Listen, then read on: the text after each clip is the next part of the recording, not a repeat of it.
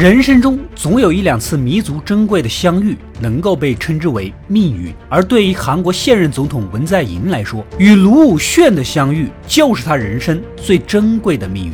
卢武铉，韩国第十六届总统，他出身寒门，职业高中毕业就外出打工，可以说他是韩国历史上学历最低却又是最得民心的草根总统。然而，最终含恨自杀。那么，他的一生到底是被谁，又是何事逼到这个地步的？作为他一生的挚友，现任第十九届韩国总统文在寅背负着一切，披挂上阵，誓死为大哥讨回公道。谁都无法想到，现实的故事远比电影更加精彩。之前辩护人的解说里曾经说过啊，要单独开篇来介绍这两位总统的故事。虽然制作的慢了点，但总归没有爽约。好饭不怕晚啊，所以本系列将分上下两期给大家带来这个充满传奇的复仇故事。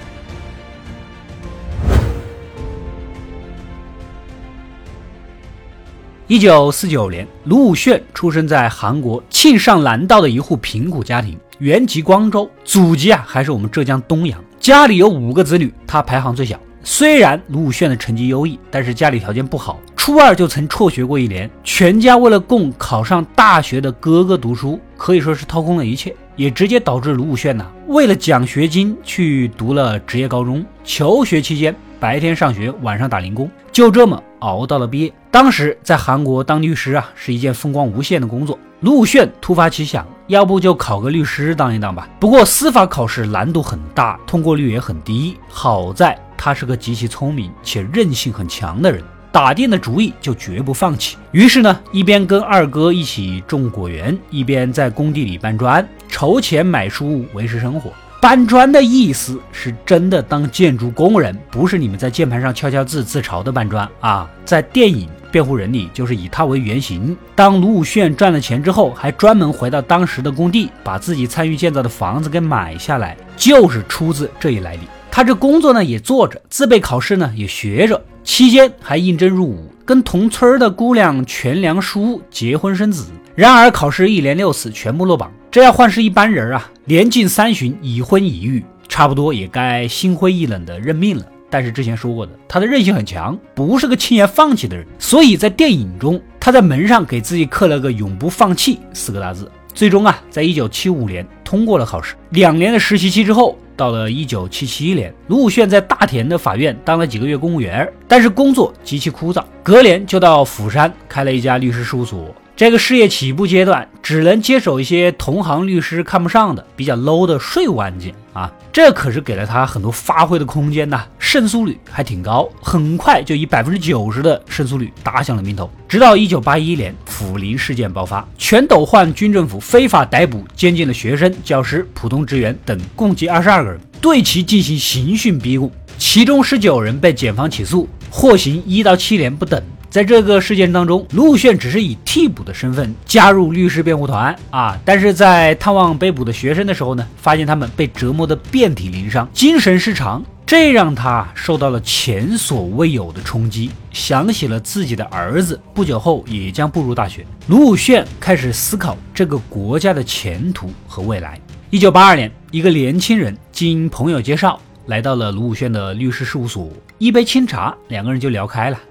结果越聊越投机呀！虽然见面不久，却是亲盖如故。而这名年轻人就是我们熟知的现任总统文在寅。跟卢武铉一样，文在寅也是出身寒门。不同的是，他年轻的时候啊，飞扬浮躁，算是远近闻名的问题学生，抽烟喝酒打架斗殴，怎么爽怎么来啊！几次被学校劝退，可他人聪明呐啊！再怎么折腾不耽误学业，还是考入了庆熙大学法学院。你说气不气？当时朴槿惠她爹朴正熙是当时的总统，大权在握，搞铁腕政府，经济虽然腾飞，但也是以牺牲民众的权利为前提。年轻的文在寅是个热血愣头青，带头组织了一场反对铁腕统治的示威游行，结果坐了八个月的牢，还被学校给除了名。出狱没多久，应征入伍。人聪明起来呀，就蛮可怕，干什么都干得好，书读得好，兵当的也不差。前后两次获得旅团长的一等表彰。值得一提的是，这个旅团长就是后来靠政变上位的韩国总统全斗焕，也是日后文在寅带头反对的人物。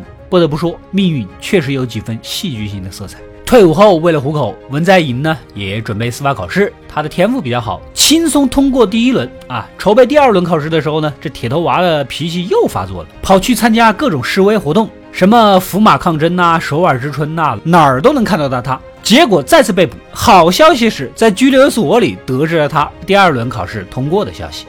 从司法研修院毕业，本来想当个法官，但由于几次游行示威的前科。当不了，未能如愿。回到釜山，经过朋友介绍，就来到了之前说的卢武铉的律师事务所了。前面也说了，两个人越聊越嗨。文在寅拜服在卢武铉的洒脱率直气质之下，卢武铉呢也觉得文在寅呐铁头娃的脾气很像自己，两个人是意气相投，彼此约定做一个干干净净的律师，合伙开了个釜山劳动法律事务所。专门为工人阶级提供法律咨询，为底层人民和弱势群体发声，也结识了不少在野的有志之士。一九八八年，全斗焕的军政府垮台，越来越多的在野政治势力积极涌入政坛。受运动领袖金永三的引荐啊，陆炫成为国会议员，从此踏上正途。文在寅对于从政兴趣不大，继续留在釜山当他的小律师。一九九六年，发生了一件震惊中韩的案子。就是著名的佩斯卡马号事件。当时在这个船上有六名朝鲜族的中国人，由于不堪忍受韩国船长长期的虐待和凌辱，愤而反抗，杀害了十一名韩国船员。之后，他们被判处了死刑。虽然在法庭上陈述了虐待的事实，但是异国他乡，既没钱也不认识人，就算再大的理由，也淹没在了铺天盖地的舆论当中。想要上诉，但是求助无门呐。谁又会冒着天下之大不韪给几个外国人辩护呢？头铁的小老弟文在寅再次站了出来。偌大的釜山，能接这种案子的律师寥寥无几，敢接这种案子的律师，除了他，可能就没有第二个了。当时时任中方辩护律师的赵峰曾对文在寅说过：“您要是觉得为难，可以把这个案子交给其他人。”他只是略微的思索了一下，然后坚定的回复：“我会全力以赴。”在二审期间，他和中方律师通力合作，据理力争。此外，他还为这些中国船员提供经济援助，协助他们的家属来韩探监。经过不懈的努力啊，除了主谋以外，其他五人全部由死刑改为无期。可以这么说，他站在了舆论与民族的对立面，以至公无私的勇气为几个素未谋面的外国人进行辩护。他始终坚信，即便是十恶不赦的凶手，也有蒙冤的可能。必须严格遵守法律量刑，而非粗暴的处以极刑。他践行了做一名干干净净的律师的誓言，堪称是文在寅版的辩护人。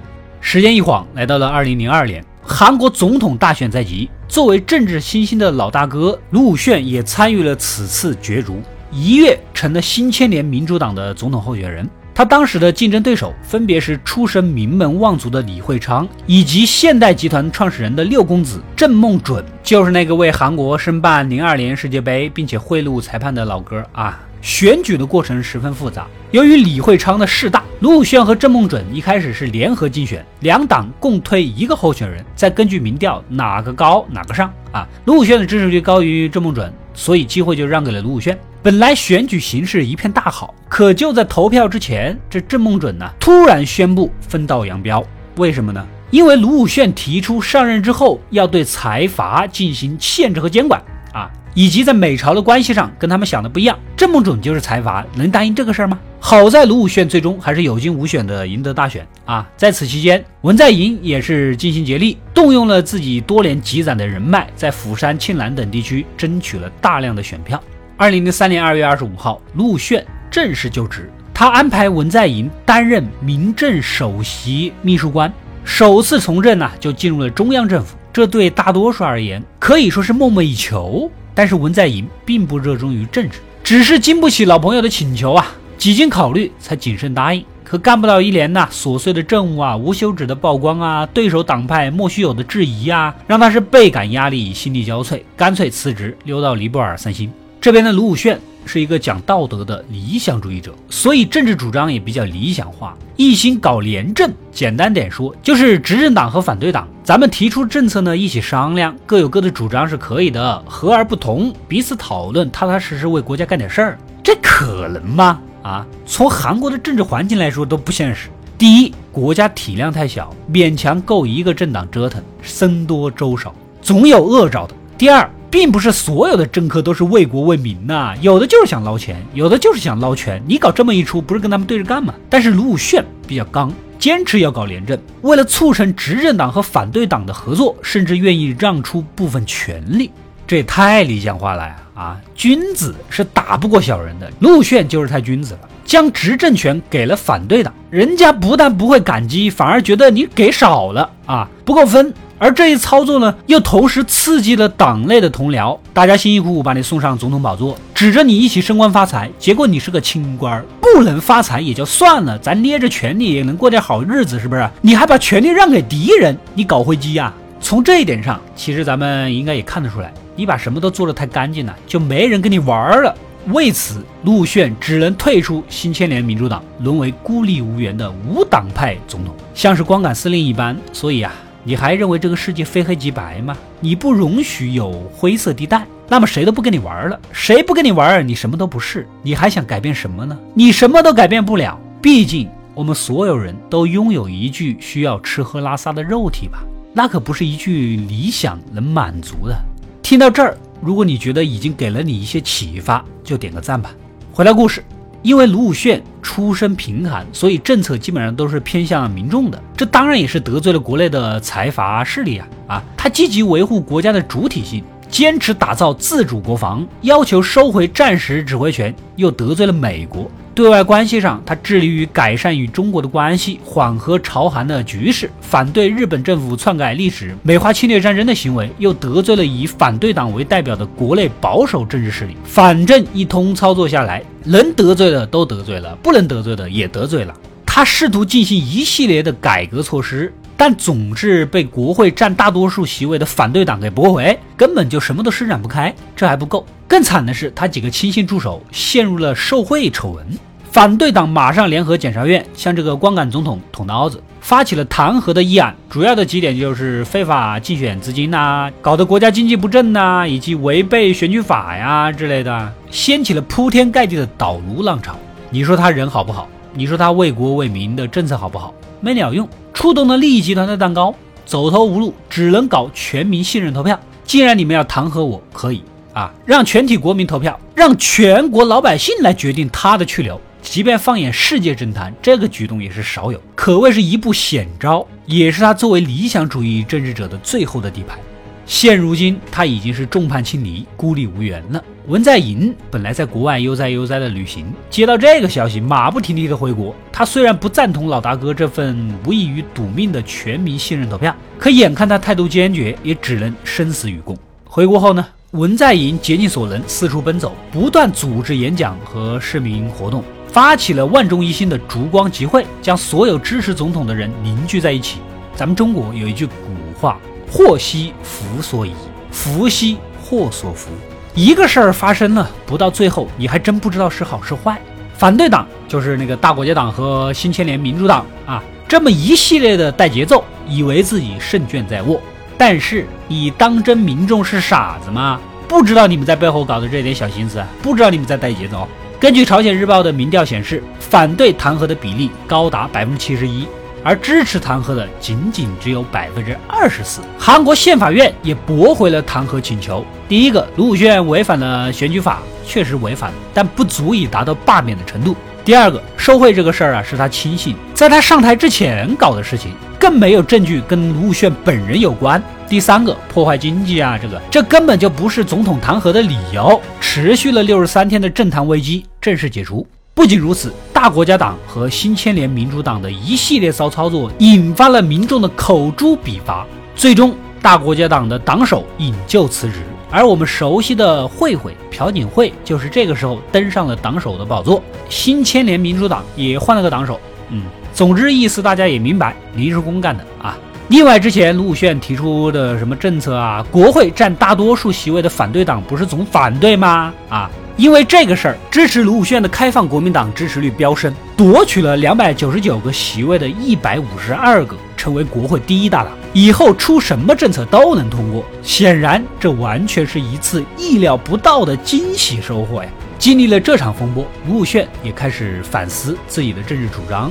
不过呢，他始终坚持廉政、亲民政治以及独立外交的观点，并数次联系朴槿惠，希望两边能放下党争，为国家谋利。当然，更重要的原因是他意识到了极为严重的体制问题，那就是检察院。韩国的检察院叫做大韩民国大检察厅，是一个权力通天的政府机构。众所周知，在我们国家。公安机关、检察院以及人民法院在刑事诉讼当中是各司其职、相互配合的。但是韩国的检察院是一手囊括了侦查、起诉、审讯以及调查、扣押等各项权利。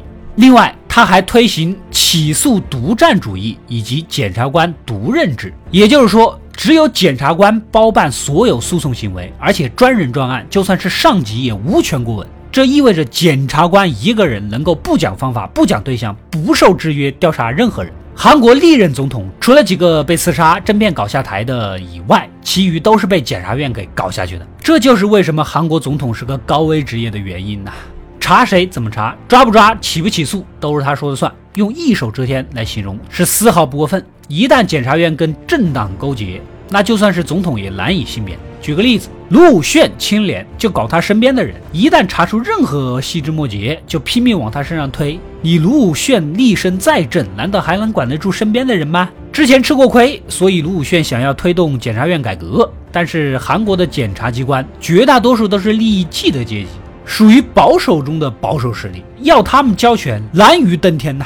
直到任期结束，卢武铉所做的事儿其实也是相当有限的。二零零七年三月，在他任期的最后一年，文在寅三进青瓦台，主要负责处理跟下届政府的交接工作。隔年的二月，陆炫卸任，无官一身轻，回农村种田也乐得个清闲，偶尔通过博客发发自己的生活日常。啊，每天都有很多粉丝慕名而来，期待着能见上这个前总统一面。但这种与世无争、闲云野鹤的日子也没有持续多久。由财阀扶持的新国家党新总统李明博上台。耳熟吗？啊，没错，就是那个大国家党，他改名儿了，叫新国家党。恰逢泰光事业会长行贿受贿被捕，抓起来一问不得了啊，竟然发现了卢武铉的夫人、女儿和他大哥的女婿也受过贿赂，加一起差不多六百万美元。但这一切，卢武铉在任期内毫不知情，他是愧疚万分呐，将所有的责任归咎于自己不会赚钱。二零零九年的四月，他从乡下被一路送至检察院，接受了长达十几个小时的严密审讯。在之后两个月的调查期内，媒体舆论铺天盖地的轮番轰炸、批评、讽刺、挖苦、侮辱，各种声音甚嚣尘上啊！卢武铉身边的每一个人都备受煎熬，承担着无法想象的压力。而他本人不止一次在媒体面前诚恳道歉，通过社交平台发文，以近乎哀求的语气，希望大家还他一个清静的生活。很难想象，堂堂国家前领导人，竟然遭受如此残酷的对待。二零零九年五月二十三日的凌晨，卢武铉在离家不远的山头跳崖自杀，享年六十二岁。文在寅公布了卢武铉留给家人简短的遗书内容，实在太累了，生与死没有区别，指望退任后在乡下度过余生，没想到不能如愿，真是遗憾啊！并且在遗书中表示自己是清白的，历史会给他公正的评价。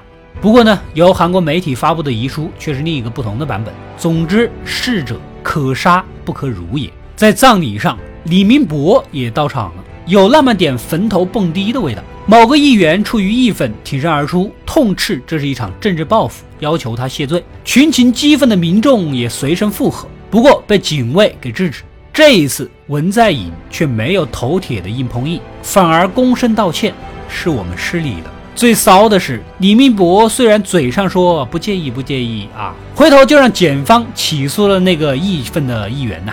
这小人嘴脸是一览无余。最后，在卢武铉的墓碑前，文在寅选了个石板，只有简简单单几个字：“请安息吧。”然而，这背后沉痛的哀悼和滔天的怒火，终究是难以掩饰。君埋泉下泥销骨，我寄人间雪满头。以后那条干干净净的路，只剩他一人踽踽独行。卢武铉在回忆录中曾略带自嘲地评价自己：“或许我真的太理想主义了，但如果说我是一个失败的总统，就有些过分了；说我是一个未能成功的总统，还比较合适。”在二零一三年，有媒体发起了一项韩国数任总统好感度调查，卢武铉位列第一，这也是韩国民众对他名誉以及道德最后的肯定。卢武铉的故事到这里呢就结束了，而挚友文在寅复仇的种子已经埋下，他的征途才刚刚开始。李明博卸任后，他要面对来势汹汹的朴槿惠。即便成功当选总统，面对庞大的财团、大权独揽的检察院、盘根错节的内外环境，也是举步维艰。那么，继承卢武铉遗志的文在寅该如何面对韩国政坛上翻云覆雨的保守势力？又该如何应对无法无天的财阀？最重要的是，他该如何给敬重的老大哥的在天之灵一个告慰呢？这将是另一个精彩的故事。好了，本期视频点赞过八万，文在寅的复仇下集加班加点给你们赶出来。另外，如果喜欢阿斗的解说，点点关注，有不少块肉，还能第一时间收到视频的推送，不是很美好吗？